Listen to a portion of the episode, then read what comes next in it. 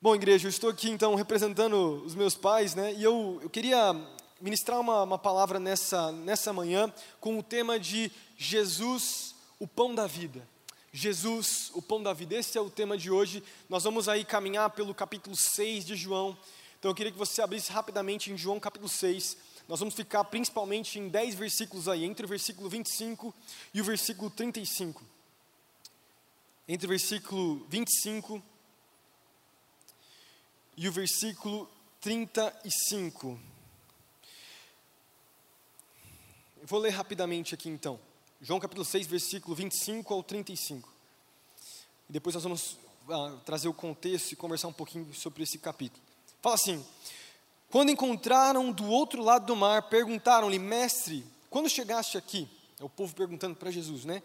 Jesus respondeu: A verdade é que vocês estão me procurando não porque viram os sinais miraculosos, mas porque comeram os pães e ficaram satisfeitos. Não trabalhem pela comida que se estraga, mas pela comida que pertence, que permanece, perdão, para a vida eterna, a qual o Filho do homem lhes dará. Deus, o Pai, nele colocou o seu selo de aprovação. Então lhe perguntaram: O que precisamos fazer para realizar as obras de Deus que requer? E Jesus respondeu: A obra de Deus é esta: crer naquele que enviou.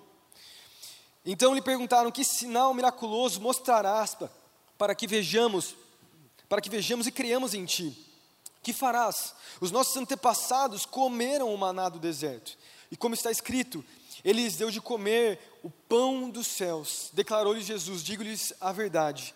Não foi Moisés que lhes deu o pão dos céus, mas é meu Pai quem lhes dá o verdadeiro pão do céu. Pois o pão de Deus é aquele que desceu do céu e dá a vida ao mundo. Disseram eles: Senhor, dá-nos desse pão. Então Jesus declarou: Eu sou o pão da vida. Aquele que vem a mim nunca terá fome, e aquele que crê em mim nunca terá sede.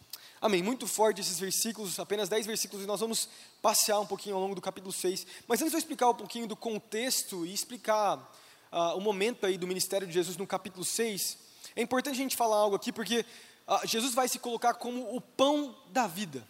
Com certeza você já leu esse capítulo, com certeza você já leu esses versículos, você já se deparou com essa realidade né, de Jesus declarando que ele era o pão da vida. E quando Jesus ele faz essa declaração, nós já vamos falar sobre isso agora aqui na, na ministração, que é um paralelo com, com aquilo que tinha acontecido em Êxodo capítulo 16, quando o povo estava no deserto, e o povo, quando eles estavam vivendo lá, na migra, migrando então para a terra prometida, nos 40 anos do deserto, Deus enviava um maná que caía do céu.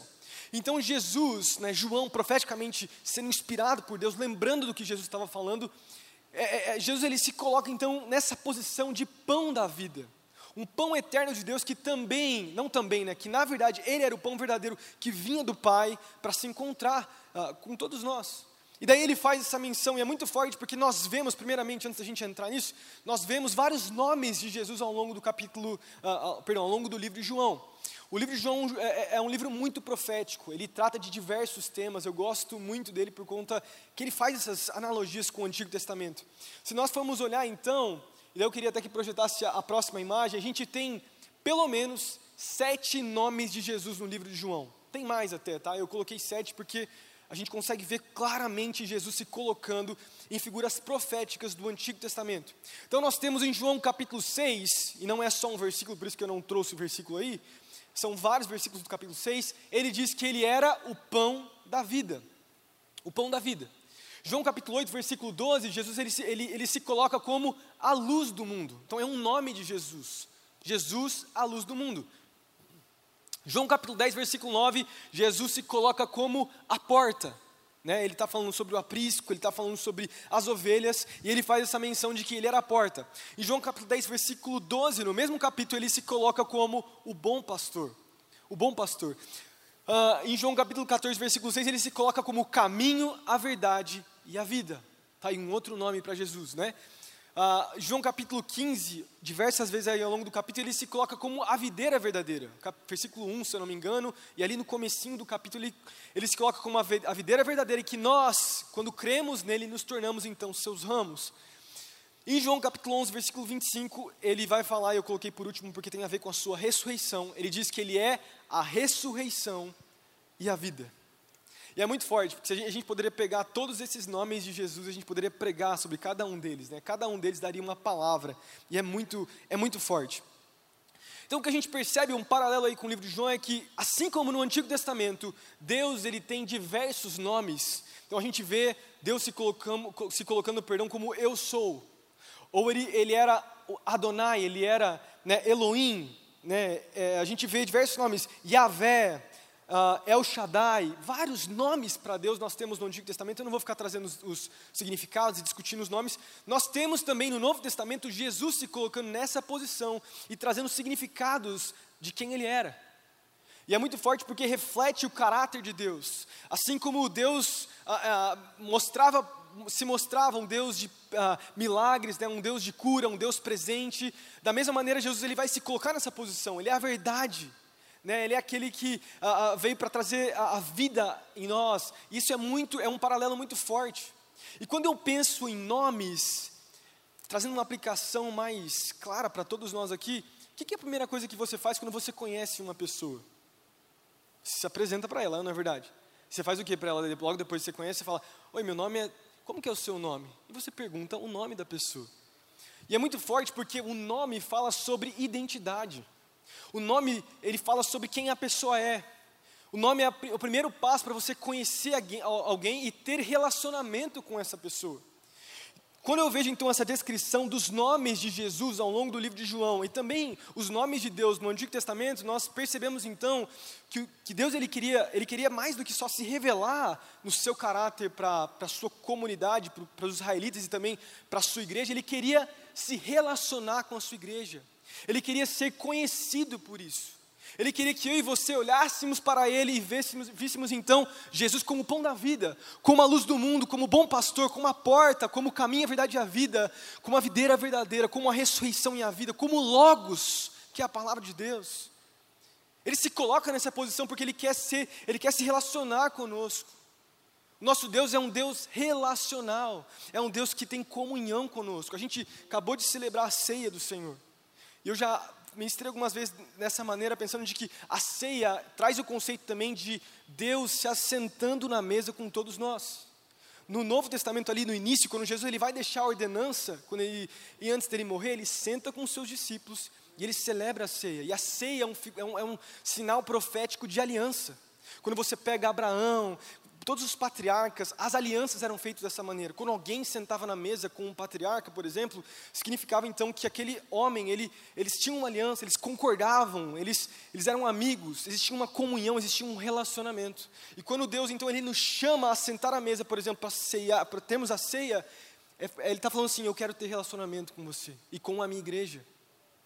Isso é muito forte, porque nós servimos um Deus de relacionamento eu trago sempre essa aplicação, mas se formos comparar o cristianismo, aquilo que nós vivemos como igreja, com outras filosofias e outras religiões, o contexto é sempre outro. Você sempre tem que fazer alguma coisa para conseguir ser salvo, você sempre tem que fazer alguma coisa para você. Ah, é, é, como se fosse uma barganha que, que em outras ah, religiões você vai ter isso, mas não no cristianismo. Porque no cristianismo, no conceito aqui, onde nós vemos a ideia é que Deus ele já fez tudo. Ele, Jesus ele veio né, dos céus, morreu por nós para que um dia a gente pudesse se relacionar com Ele. Porque naturalmente falando, a gente nunca poderia se relacionar com Ele. Mas Ele veio para morrer por nós. Ele foi aquele que iniciou. Porque Ele nos ama e porque Ele deseja se relacionar com você e comigo. Isso é muito forte. E aí nós vemos então o nome Pão da Vida sendo colocado e apresentado para nós aqui em João capítulo 6. E ele remonta todo um sinal profético do que tinha acontecido lá em Êxodo capítulo 16, no deserto. O pão da vida, aquele, que, aquele pão que tinha descido do céu. E ele era, era algo que era o sustento dos israelitas no deserto. E daí agora vamos entrar então no contexto do capítulo 6. A gente pega Jesus ele está se apresentando como pão do céu também por causa do milagre que aconteceu no comecinho do capítulo 6. No início do capítulo 6 nós temos o milagre da multiplicação dos pães. Esse milagre, ele é o único milagre além da ressurreição que está em todos os evangelhos. Então você pega Mateus, Marcos, Lucas e João, todos eles contam a, a multiplicação dos pães e dos peixes. A Bíblia vai dizer então que tinha pelo menos aí 5 mil famílias, 5 mil homens e as suas famílias, provavelmente em torno de 15 mil a 20 mil pessoas. Jesus ele estava ensinando o povo, né, ministrando, e chega um momento onde todos estavam exaustos, querendo comer. E Jesus pergunta aos seus discípulos, ele pergunta para Filipe: Olha, aonde nós vamos encontrar comida? comida né? Ele já esperando a resposta, porque ele já tinha a resposta. E os discípulos falam: Meu, Jesus, você é louco, meu, não tem, não temos comida aqui. E aparece então um menininho, né, com cinco pães e dois peixinhos. E Jesus ele pega aquilo, ele faz a grande multiplicação, ao ponto de sobrar pães e peixes. Né, sobrou. Eles guardaram aquilo. E logo depois de Jesus fazer esse, essa grande multiplicação de pães e peixes, o povo fica tão maravilhado, eles começam a olhar para Jesus de uma maneira tão assim extrema, que eles começam a querer exaltar Jesus e proclamar o rei, proclamar ele rei, né? E Jesus, vendo a postura daqueles homens, do povo, ele, ele, a Bíblia diz então que ele se retira, ele foge, porque essa não era a sua missão. O desejo dele não era ser um rei natural, ele queria ser um rei do coração. Vocês já sabem disso, né? Esse era o contexto então de Jesus. Então Jesus ele sai, se afasta, o povo fica procurando ele, passa a noite, e durante a noite, entre o versículo 16 e o versículo 24 de João 6, a Bíblia vai contar então a história de Jesus andando sobre as águas. Né? E a gente não vai ficar, mas tem todo o contexto de Jesus andando sobre as águas. E eles atravessam então o Mar da Galileia e vão para o outro lado do Mar da Galileia. Daí nós começamos então o versículo 25, que fala então, né? É, é, o povo acordou, viu que Jesus não estava lá, e o que eles fizeram então? Foram atrás de Jesus. Eles foram atrás de Jesus, porque eles, eles queriam um milagre, eles queriam o pão, perdão, eles queriam, estavam atrás ah, daquilo que Jesus podia dar para eles. Esse então é o contexto da história até o versículo 25. O povo então atravessando o Mar da Galileia e se encontrando com Jesus novamente, depois de Jesus ter deixado eles, por conta dos seus corações. E eu queria então extrair duas verdades desse texto, à luz, né, sempre entendendo e trazendo a ideia de pão da vida. E sempre trazendo o conceito de que o nome pão da vida, né, os nomes de Cristo, de Jesus, eles, eles traduzem para nós o conceito e uma ideia de relacionamento. Beleza? Todo mundo comigo aí? Então, a gente vê então, eu quero extrair o meu primeiro, a minha primeira, a primeira verdade que eu vejo aí. Pode colocar, Jesus questiona a motivação, motivação dos seus corações. Jesus questiona a motivação dos seus corações. Versículo 25 e 26 novamente. Jesus, né, mais uma, essa história mais uma vez. Quando encontraram do outro lado do mar, perguntaram-lhe, mestre, quando chegaste aqui? Então, o povo encontrou Jesus e perguntaram isso para ele. E Jesus já chega dando meio que uma, um soco na cara do povo ali, né? A verdade é que vocês estão me procurando, não porque viram sinais miraculosos, mas porque comeram os pães e ficaram satisfeitos. Muito forte isso. Então o povo pergunta para Jesus: Jesus, onde você foi, Jesus? Poxa vida, a gente estava sendo tão abençoado com você, Jesus o pão que a gente precisava tanto, alimento, a gente queria tanto. Poxa vida, a gente, nós, nós estávamos com a ideia, a mesma ideia de que Moisés, ele tinha feito o pão cair do céu. Você tem trazendo pão para nós também. Poxa vida, Jesus, por que, que você fugiu? E daí Jesus, ele vem questionar os seus corações. Primeiro porque pão, no conceito ali da antiguidade, na época de Jesus, o pão era, era o alimento base ali daquela sociedade. O pão e os peixes era algo que todos os dias eles comiam praticamente. Hoje nós temos uma diversidade de alimento, né? Você pergunta para uma criança, você perguntar para o Gessé de 5 anos, Gessé, da onde vem a comida? Ele vai falar que é da geladeira? ele não vai saber explicar da onde vem a comida, né? Mas, é, enfim, exemplo meio, meio bobo aqui, mas tudo bem. O ponto aqui é que, para eles, não existia essa diversidade, era só pão, peixe, era o máximo, poucas coisas para comer. E é dito que pelo menos 85% do que uma pessoa fazia de dinheiro, ela gastava com alimento. Alimento era dinheiro, era importância, era algo que dava, que era, é, dava valor. As pessoas passavam muito fome, muita fome, né? É, tinha muita simplicidade né, naquela época, muita, muita pobreza naquela época, as pessoas viviam com fome. Então, o conceito de Jesus ele trazer comida é, é algo extraordinário. Era algo que era essencial para aquele povo, aquele povo precisava comer. Então ele, mas o, o problema é a motivação dos, dos corações. Jesus ele traz isso. Por que, que vocês estão me procurando? E daí eu faço essa aplicação para todos nós nessa, nessa manhã. Por que, que você tem procurado Jesus? Por que você está aqui hoje nessa, nessa manhã? O ponto central de uma reunião como essa, uma reunião como essa, não é nós nos encontrarmos, também temos comunhão, sim, mas o ponto central aqui do, da nossa comunhão entre os santos, né? É a gente se encontrar com Jesus. Por quê? Por que, que você tem procurado Jesus? Sabe que é muito fácil a gente olhar para Jesus como aquele provedor natural. A gente olhar para Cristo como aquele que dá, dá, dá, como um Papai Noel, né? Que nós vamos, a gente sabe a hora, é, a gente pede, pede, pede, e não existe nada negativo em orar pedindo coisas. Né? A, a, Jesus ele vai falar sobre a gente buscar, sobre a gente pedir, não tem problema. Mas o problema é quando a gente olha para Jesus e nós só vemos isso. E quantos crentes se relacionam assim com Jesus? Quantas pessoas vêm para uma reunião de oração, por exemplo, numa quarta-feira, porque precisam de um milagre? Mas quando o milagre acontece, nunca mais vem na oração. Quantas pessoas se relacionam com Cristo com base na barganha? E agora eu coloco o meu coração aqui como pastor, porque né, fazem seis, sete anos que eu tenho pastoreado nessa casa, adolescentes, jovens, até famílias que às vezes eu aconselho e converso. Como é triste para mim, como me frustra como pastor olhar para tantas pessoas que vêm e vão dentro da igreja, se aproximam, a, a, se aproximam de Deus e de Jesus, querendo coisas, e daí porque não recebem, porque não é o tempo de receber ainda, saem ou porque recebem muito cedo, talvez, e porque já têm tudo, não precisam mais de Jesus. Como é triste quando isso acontece. E o problema é que esse tipo de postura, né, esse tipo de é, esse tipo de postura mesmo, é que nós não entendemos que muito mais do que ganhar algo grande de Jesus, Ele quer nos transformar em pessoas grandes, cheias da Sua presença. Ele quer nos transformar em pessoas incríveis, eu posso dizer, porque Ele vai transformar o nosso coração, Ele vai mudar a nossa história, mudar, transformar nossas áreas de pecado e colocar e fazer de nós a melhor versão de nós mesmos. Isso é muito forte, porque no final de tudo, as nossas necessidades são secundárias. No final de tudo, pão, comida, coisas do tipo assim, são secundárias.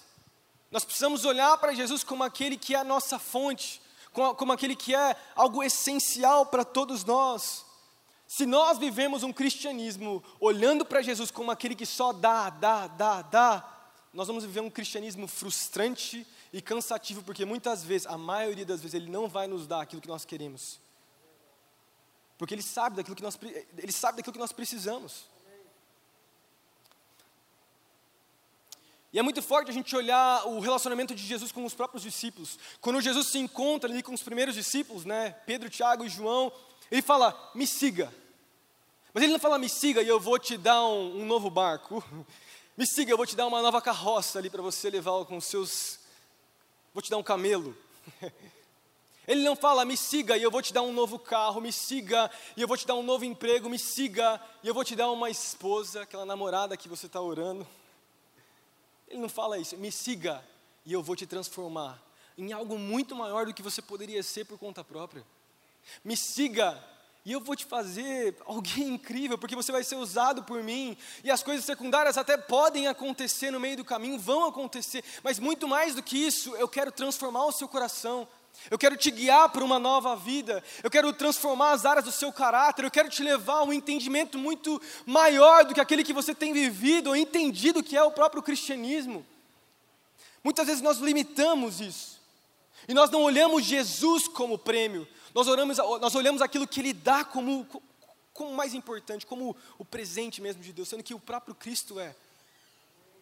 E não me entenda mal, eu não eu não estou falando que Deus não pode dar coisas para nós. Nós somos chamados a orar por, pelo milagre, orar por coisas, orar, orar por emprego. Nós oramos o tempo todo aqui sobre essas coisas. Caramba, isso faz parte do nosso relacionamento com, com Cristo. Se nós temos um relacionamento, se nós conhecemos a Ele, nós vamos orar pedindo essas coisas, faz parte da nossa comunhão com Ele. Eu estou falando só que nosso, se o nosso relacionamento com Jesus só se basear em pedir, pedir, pedir, tomar, tomar, tomar, está errado.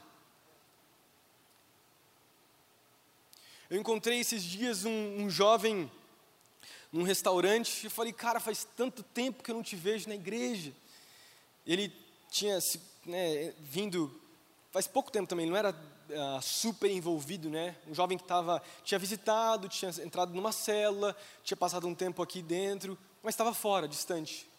Ele falou: ah, É, pastor, eu tentei, sabe como é que é? Eu tentei na igreja, não deu certo. Eu tentei Jesus, tentei Jesus, mas não, não deu certo. É como se as pessoas tentassem um relacionamento com Cristo, como se estivessem indo numa loja de roupa e testando uma jaqueta, sabe? Prova uma, prova outra, ah, não deu certo, eu vou trocar. Ou como se fossem um restaurante e pedissem um aperitivo, eu vou provar esse aperitivo aqui e vou ver se ele é bom. Se a comida é boa do restaurante, senão eu vou trocar. Mas o ponto que eu, que eu quero ministrar para vocês nessa manhã é que não existe plano B, só existe plano A. E qual é o plano A? Submeter as nossas vidas a Cristo e falar: Jesus, eu preciso de você. Não existe vida fora da tua presença. Eu não vou ser feliz em outro lugar. Eu não vou ser feliz em conhecendo outras coisas. E essa mensagem se aplica a todas as idades, desde o adolescente que está planejando um vestibular ao mais velho que também tem sonhado os sonhos de Deus é a maneira de nós nos relacionarmos com Ele, é a maneira de nós olharmos para o nosso Deus, olharmos para Jesus, a maneira de nós termos comunhão com Ele. Isso não se aplica somente a, a, neófitos, né, pessoas que estão chegando à igreja, se aplica a todos nós. Porque todos nós, em algum momento da nossa caminhada, começamos a olhar para Deus de uma forma diferente que Ele quer que nós olhemos para Ele. Deus, Ele nos chama a olhar para quem Ele é, pelos seus nomes que a gente citou aqui. E agora, aplicando o que a gente está falando hoje aqui, o pão, algo essencial. O povo não ficava sem pão. Você não pode ficar sem Jesus. Sua vida não vai funcionar se não tiver Jesus. O seu casamento não vai dar certo se não tiver Jesus. O seu emprego, o seu trabalho, os seus sonhos, nada vai dar certo se não for Jesus o centro da sua vida se você não amar Ele, se você não se relacionar com Ele, se você não tiver seu tempo devocional, se você não buscar Ele em santidade, se você não priorizar a presença de Jesus na sua vida, não vai dar certo. Você não vai ser feliz. Você não vai ser feliz. Não é que eu não, não é que eu estou profetizando, mas é que é, uma, é, é algo claro. E é por isso que a Bíblia ela vai dizer, eu coloquei aqui, Jeremias capítulo 17, 9, você conhece esse versículo, o profeta sendo inspirado por Deus, ele fala, né? Enganoso é o coração, mais do que todas as coisas, e desesperadamente corrupto, quem o conhecerá? Daí no versículo seguinte ele fala, né? Eu, o Senhor, esquadrinho o coração, eu provo os pensamentos. Deixa Deus provar a sua vida. Essa é uma mensagem da gente e entendemos que precisamos ser provados, precisamos ser esquadrinhados, deixar Deus sondar os nossos corações e ver se existe alguma coisa errada. Todos nós precisamos disso. Amém? Lucas capítulo 12, versículo 34, Jesus ele vai falar, e isso se aplica também a, esse, a essa palavra, né? Aonde está o teu tesouro, aí está o seu coração. Aonde está o seu coração nessa, nessa manhã? Amém? Então esse é o meu primeiro ponto que eu quero falar, deixar para vocês nessa manhã. Né, Jesus ele questiona as motivações. Essa é uma das verdades que nós vemos aqui. A aplicação. Qual é a motivação de buscarmos a Jesus? Amém? Então comigo aí nessa manhã? Muita chapuletada? Não, tá tudo certo. Amém. O próximo ponto, eu já vou falar sobre ele. Eu queria, para termos base, olharmos então para o versículo 28 ao 35. Então, João capítulo 6, do versículo 28 ao 35. Mais uma vez, vamos ler, a gente já leu, mas lê mais uma vez. Ele fala assim: Então lhe perguntaram: O que precisamos fazer para realizar as obras que Deus requer? Jesus respondeu: A obra de Deus é esta, crer naquele que ele enviou. Então lhe perguntaram: Que sinal miraculoso mostrarás para que o vejamos e criemos em ti? Que farás? Os nossos antepassados comeram o maná do deserto. Ah, perdão, comeram o maná do deserto. Pulei aqui a página. Como está escrito, ele lhes deu a comer o pão do céu. Declarou-lhes Jesus: Digo-lhes a verdade, não foi Moisés quem lhes deu o pão do céu, mas é meu Pai quem lhes dá o verdadeiro pão do céu. Pois o pão de Deus é aquele que desceu do céu e dá a vida ao mundo. Disseram eles: Senhor, dá-nos desse pão. Então Jesus declarou: Eu sou o pão da vida. Aquele que vem a mim nunca terá fome, e aquele que crê em mim nunca terá sede. Amém. Então eles, os, os, o povo ele começa a comparar Jesus com Moisés. Ele começa a falar, eles começam a falar então, ah, se você é tão bom assim, Jesus, você tem tanto poder, será que você é igual ao nosso profeta Moisés? O profeta Moisés, não menosprezando Moisés, mas a maneira que eles falaram com Jesus, ele foi aquele grande homem de Deus que pediu para Deus para o pão cair, e o pão veio porque ele pediu. E daí Jesus ele, ele repreende o povo, falando: não foi Moisés que fez isso, foi o próprio Deus Moisés, ele era só um servo ali no meio, ele era um profeta. E é muito forte, porque a gente pode fazer uma aplicação aqui para todos nós também. Quando você vai ler a história ali no deserto, o maná que caía do céu, o maná era esse pão, né? O povo não tinha o que comer no deserto, e Deus sustentou o povo durante 40 anos no deserto. E funcionava assim: durante seis dias da semana, o maná caía. E o povo não podia guardar ou estocar o maná. Se eles estocassem, no dia seguinte o maná apodrecia. E no sexto dia, era o último dia, era só seis dias da semana, no sétimo dia, perdão, o povo podia então guardar no sexto dia para o sétimo dia de descanso. E a aplicação, porque aconteceu diversas vezes ali, o povo tentava segurar um pouco do, do maná, e o maná apodrecia, e tinha mau cheiro, muita coisa acontecia. E a aplicação que a gente faz é o que ali, nesse contexto? Era de que o povo precisava vir e, e pegar desse pão, um pão fresco todos os dias. Eles precisavam ter comunhão, comer daquele pão ali. Tinham que ter dependência do próprio Deus. Eles não podiam, pelas suas próprias forças, no seu próprio controle, estabelecer sua vida. E é a aplicação para nós, isso, é, a gente pode fazer uma aplicação muito forte, com certeza você já ouviu alguém fazer essa aplicação. Você não pode construir a sua vida, controlar a sua vida, você precisa depender de Jesus todos os dias. Jesus precisa ser o pão, precisa ser o seu pão diário todos os dias. É lógico que você pode voltar a alguns devocionais, tempos que você teve com Jesus, e eles vão te fortalecer, mas na nossa caminhada cristã nós precisamos comer do pão da vida, que é Jesus, todos os dias. Isso fala de controle. Isso fala que nós não podemos controlar as nossas vidas. Isso fala de dependência, de dependermos dele. De que nós não somos lá, nós precisamos de Jesus todos os dias e todos os dias. Eu contei um, um breve testemunho na parte da manhã aqui. e aconteceu nessa semana. É quase um stand-up, é quase. Foi um dia muito atribulado para mim, meus irmãos. Na terça-feira, logo depois de geração livre, passamos o geração livre. Domingo e segunda-feira foram dias de descanso, né? E aconteceu na minha, a minha, terça, a minha terça-feira foi terrível. Sabe aquele dia que você fala assim, nossa, eu quero apagar esse dia, nunca mais voltar nesse dia, meu Jesus, me ajuda Deus. Mais ou menos isso. De segunda para terça-feira, nós, como eu falei antes, nós estamos esperando a Sofia, né? A Raquel me corrigiu, ela está de 31 semanas, acho que é 30, 31. É, estamos bem próximos, então, estamos na reta final. Né? E o nosso filho do meio, né, o Theo, ele ainda é bem novinho, ele está com um ano e quatro, um ano e cinco. Ah, acabou acontecendo, a Sofia foi, nós queríamos o terceiro filho, mas a gente estava assim, vamos se programar para depois, aconteceu, amém, Jesus é bom, Jesus é o nosso provedor. Só que daí que a gente fez? Já preparando o quartinho da Sofia, nós pegamos o quarto do Gessé, tem três quartos no nosso apartamento. Nós falamos, vamos pegar o quarto do Gessé e já botar duas camas, botar os dois para dormir. E o bercinho a gente já começa a preparar para a Sofia. Enfim, fizemos isso, fizemos a transição então do, do, do Theo para o quarto do Gessé. E o Theo estava dormindo muito bem, mas essa mudança de alguma maneira mudou. Ele, cara, ele começou a dormir muito mal.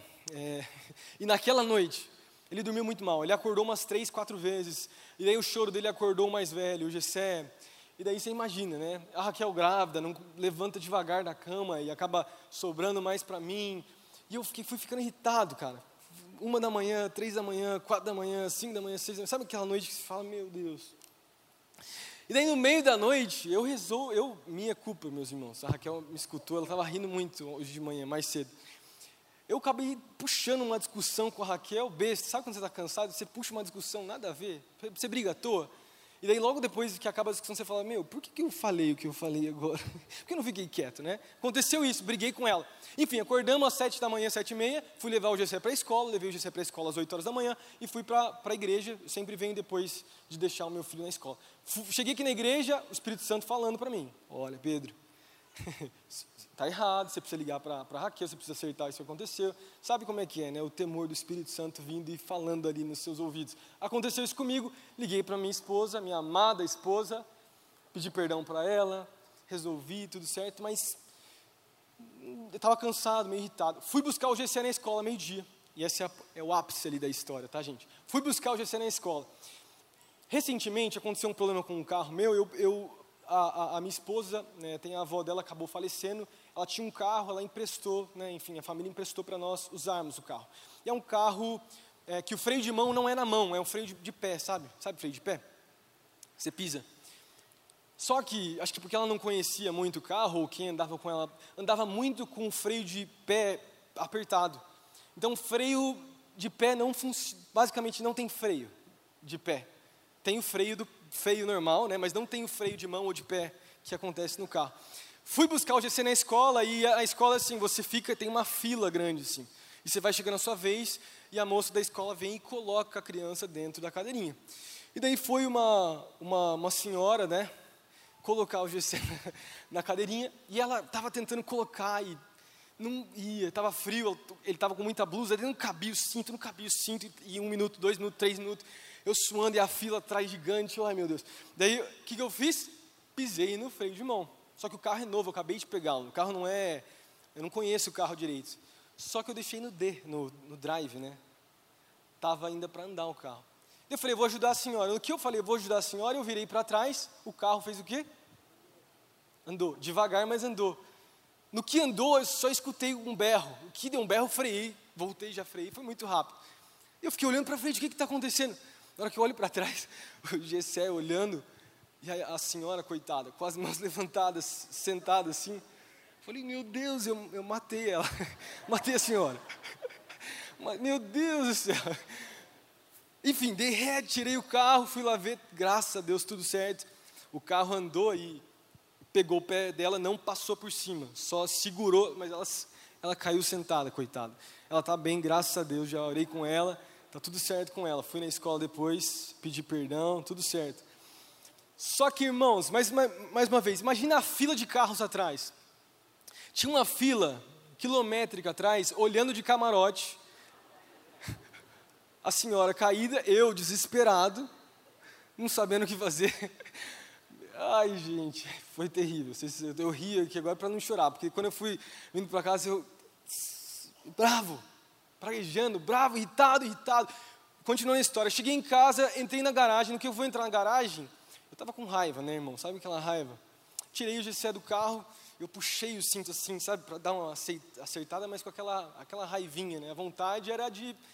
Enfim. No que eu estou fazendo, puxando para ajustar, para para depois, até inclusive colocar o GC no carro, a minha chave, ela voou milagrosamente para dentro do banco. E eu não encontrava a bendita chave. Fiz, arrumei, eu saio, fecho. Cadê a chave? Não encontro a chave. Não encontrava, fiquei uns 20 minutos, falei, vou levar o GC. Levei o GC, trouxe a Raquel, trouxe lanterna, tirei o carro, procurei a chave, procurei, vai, vai. Eu fiquei da meio de, do meio de 15 a 1 e 15 procurando a bendita chave, até eu encontrar entre os dois bancos, no lugar mais fundo, o bendito alarme lá. Peguei. Subi com a Raquel, cheguei em casa, tirando minhas coisas, botando na mesa. Na hora que eu olho, cadê minha carteira? Procura a carteira, não acho. Procura na sua bolsa, Raquel. Não está na bolsa da Raquel. Procura na bolsa das crianças. Não está na bolsa das crianças. Procurei na minha bolsa de novo. Não está. Procurei no banheiro. Não está. Só pode estar no carro. Fui no carro. Não está no carro. Voltei. Falei, cadê? Liguei para meu pai. Mandei, liguei, mandei mensagem para o André. Liguei para a pastora Márcia. Pastora, olha a igreja. Talvez eu esqueci no meio de geração. Não encontro a bendita da carteira. Não encontro. Não encontro.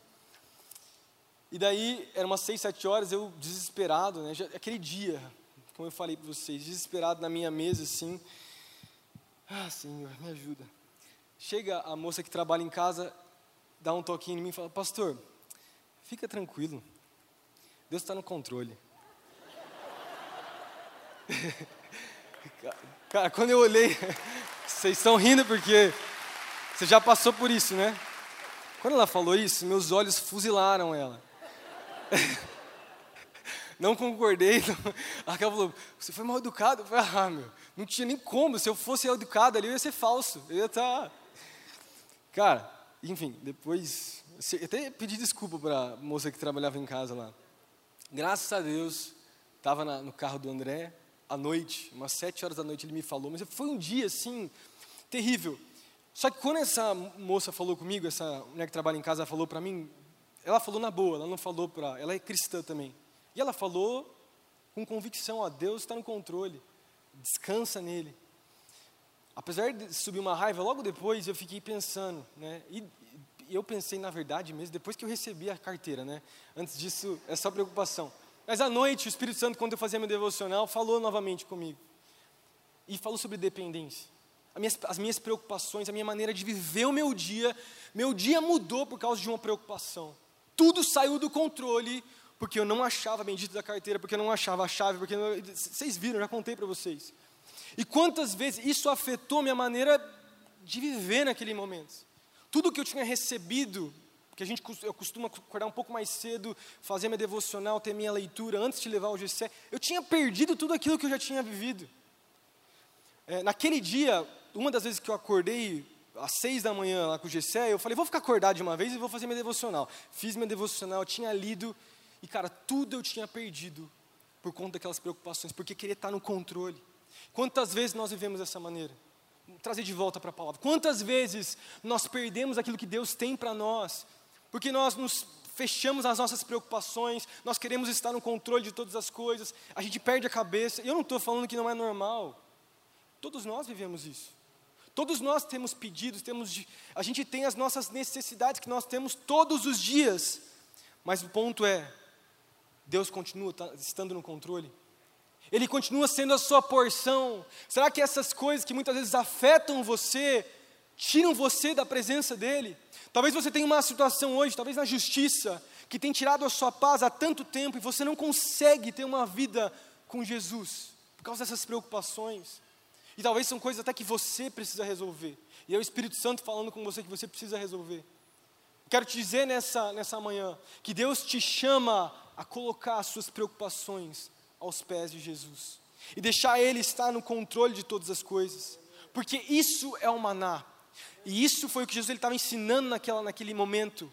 Ele sendo maná, eu sou o pão da vida que desceu do céu. Se você comer de mim e beber de mim, você vai ter vida eterna. Você vai ter que ter, mas a comunhão precisa ser todos os dias um relacionamento, porque pão era algo que eles comiam todos os dias. Comida é algo que nós comemos todos os dias. E da mesma forma que nós comemos todos os dias coisas naturais, nós somos, nós somos chamados a comer da presença de Jesus todos os dias das nossas vidas. Ele precisa ser aquilo que é essencial para nós. Nada pode ter o lugar de Jesus nos nossos corações, nada pode ter o lugar da Sua presença nas nossas vidas. Você foi criado, né, você foi chamado a caminhar com Ele, caminhar com Ele é comer da sua presença. E a segunda verdade, então, e é muito claro nesse, nesses versículos que a gente leu agora, é que Jesus é o pão da vida. Esse é o segundo, o segundo ponto. Assim como o povo de Deus, ele, ele, eles olhavam para o pão e viam importância, nós também somos chamados a, a olhar para Jesus com essa mesma importância. E é muito, é muito forte isso, porque a aplicação que nós fazemos é que sempre que você remove o relacionamento do cristianismo, tudo que, gira tudo que existe no cristianismo se torna obrigação. Tudo. Se você remover relacionamento com Jesus, o dízimo vai se tornar uma obrigação, uma mera, um mero legalismo. Se você remover um relacionamento com Jesus do vir na igreja, o vir na igreja vai se tornar um, um legalismo, uma obrigação, não um prazer. Se você remover o relacionamento de, com Jesus da sua vida, da sua vida, o próprio servir na igreja vai se tornar algo cansativo, que vai te frustrar, que vai te cansar, que vai ser algo secundário. Porque a, a caminhada cristã ela só funciona com base em relacionamento. A caminhada cristã ela só funciona com base em relacionamento. É aquilo que a gente falou dos nomes de Jesus. Os nomes falam sobre se relacionar. O nosso Deus é um Deus relacional. Quando Ele criou Adão e Eva, Ele criou Adão e Eva para se relacionarem. E Adão e Eva ainda tinham acesso àquela árvore da vida que eles comiam todos os dias, a comida deles. Dessa mesma maneira, nós somos chamados a comer do pão da vida todos os dias. E tomar da água da vida. João capítulo 4, Jesus falando com a mulher samaritana. Isso é muito forte. Quero chamar já os músicos para subirem aqui, eu já estou finalizando. Continuando aqui na história, a gente só leu os dez primeiros versículos, mas nós vemos que a partir do momento que Jesus ele começa a se colocar nessa posição de pão, tá? Porque, mais uma vez, o que eu falei para vocês, o pão era algo essencial para aquele povo. A motivação do povo estava errada. Eles queriam Jesus por causa da comida que Jesus dava para eles. Daí, quando Jesus fala assim: Olha só, eu sou o pão, eu sou mais importante do, do que aquilo que é essencial para você, você precisa beber de mim, você precisa comer de mim. O povo começa a não se sentir bem. Em João capítulo 6, no versículo 48, continua comigo aqui, João capítulo 6, versículo 48 ao 51, fala assim: Jesus continua falando, né? Eu sou o pão da vida. Os seus antepassados comeram do maná do deserto, mas morreram. Todavia, aquele que, que está, perdão, todavia, aqui está o pão que desce do céu, para que não morra quem dele comer. Eu sou o pão vivo que desceu do céu. Se alguém comer deste pão, viverá para sempre. Este pão é a minha carne, que eu darei pela vida do mundo. E daí no versículo 53 ele continua falando, né? Eu digo-lhes a verdade. Se vocês não, não comerem da carne do filho do homem e não, não beberem do seu sangue, não terão vida em si mesmos. fico imaginando Jesus falando isso. Uma vez eu preguei uma palavra sobre João capítulo 6 e eu falei sobre isso. Imagina Jesus falando sobre sangue. Tipo, o contexto da cruz não tinha acontecido, o povo não entendia o que Jesus estava falando sobre sangue, corpo. Ele fala, vocês têm que comer. Mas algo, algo profético já estava acontecendo. Jesus estava se colocando como alguém que era essencial para aquele povo. Que se eles não comessem de Jesus, eles não teriam vida eterna. E daí o que, que acontece imediatamente? A Bíblia fala em João capítulo 6, só para a gente finalizar capítulo 6, versículo 60, que muitos discípulos então começam a escutar essas palavras de Jesus, porque foi forte. Jesus falar que ele era o pão da vida era muito forte. Jesus falar, por exemplo, para o jovem rico: olha só, deixa tudo, vende tudo o que você tem e me segue, é muito forte. Jesus falar, né, as raposas têm as suas casas, os ninhos, né, os, os, os, pássaros têm os seus ninhos, mas o filho do homem não tem onde repousar a sua, a sua, a sua, a sua cabeça. O ponto era, era o que? Eu sou mais importante que tudo. Ele estava falando para os seus discípulos que eles teriam que fazer a mesma coisa. Deixa tudo e me segue. Nada é mais importante do que a minha presença. Eu sou o pão da vida, mais do que qualquer pão que você pode se alimentar, mais do que a faculdade que você sonha em fazer, mais do que a pessoa que você espera se relacionar, aquele relacionamento, mais do que aquele trabalho que você tanto sonha para ajudar no sustento da sua família. Muito mais do que isso. É Jesus. Jesus é o pilar central da minha vida e da sua vida. Sem Ele não existe propósito, sem Ele não existe sentido, sem Ele nós não podemos fazer nada, tudo perde a razão. E profeticamente falando, o que Jesus está falando sobre beber e comer, eu vejo como uma, uma figura espiritual de que o homem, o ser humano, foi criado para beber de uma fonte que é inacabável, para comer de algo que é insaciável. Ele tem uma fome, uma sede que que ele nunca vai conseguir preencher nesse mundo, que ele só vai encontrar na presença de Jesus. Aquele senso de propósito. Pode perguntar para qualquer pessoa que é muito rica aí, já quantas pessoas a gente já viu, homens e mulheres muito ricos que mesmo assim se matam, não têm propósito de vida. Qualquer tipo de pessoa, rica ou pobre, qualquer classe social. No final, o que define a minha vida e a sua vida é Cristo. É Ele que traz o propósito das nossas vidas. E nessa manhã, o meu objetivo nessa manhã é te apresentar um Jesus que Ele é o pão, Ele é algo essencial para você. Ele não é secundário. Ele não pode ser a sua segunda opção, ele não é o plano B, ele é o plano A. Não tem plano B com Jesus. Não tem essa de falar, se der certo com Cristo, ah, se não der certo com Cristo, eu mudo então de posição. Não, Jesus é nosso plano A, não tem plano B, é Jesus e Jesus. Não é meu trabalho, mais importante do que os meus filhos, e é muito difícil falar isso como pai. Olhar para os meus filhos, eu amo os meus filhos, eu amo a minha esposa, amo a minha casa, Mas mesmo se acontecer alguma coisa com eles, e não vai acontecer em nome de Jesus, minha vida ainda tem sentido porque eu ainda tenho Cristo. Minha vida ainda tem sentido porque eu tenho Jesus. No versículo 60 desse mesmo capítulo, a Bíblia diz assim: Ao ouvirem isso, muitos dos seus discípulos disseram: Dura é essa palavra, quem pode suportá-la? Pular para o versículo 66. Daquela hora em diante, muitos dos seus discípulos voltaram atrás e deixaram de segui-lo. Porque é muito difícil, custa muito entregar tudo para Jesus entregar as áreas do nosso coração e falar: Jesus, está aqui, tudo é teu. Meu dinheiro, minha família, minhas conquistas, os meus planos, os meus sonhos, a minha vida é tua. Se não for teu, se for meu, eu vou estragar. Não vai dar certo, Jesus. E olhar para a sua vida antes de Jesus e falar: Jesus, aonde eu estaria se não fosse o teu amor? Jesus, quem eu seria se não fosse a tua graça? Se não fosse tudo aquilo que o Senhor fez na minha vida?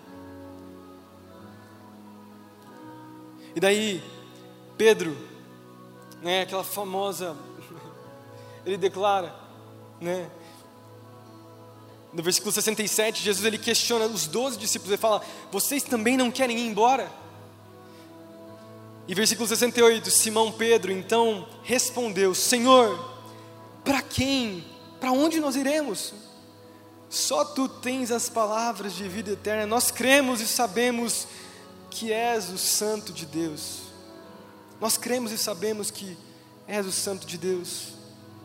Pedro ele fala, ele tendo o um entendimento, próprio Jesus tinha dito antes: você precisa crer no Filho do Homem.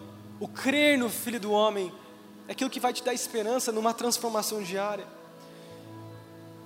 Nessa manhã eu quero chamar você, quero desafiar vocês. Jesus tem te chamado para um lugar mais perto da Sua presença, a se alimentar todos os dias, a priorizar Jesus no seu coração.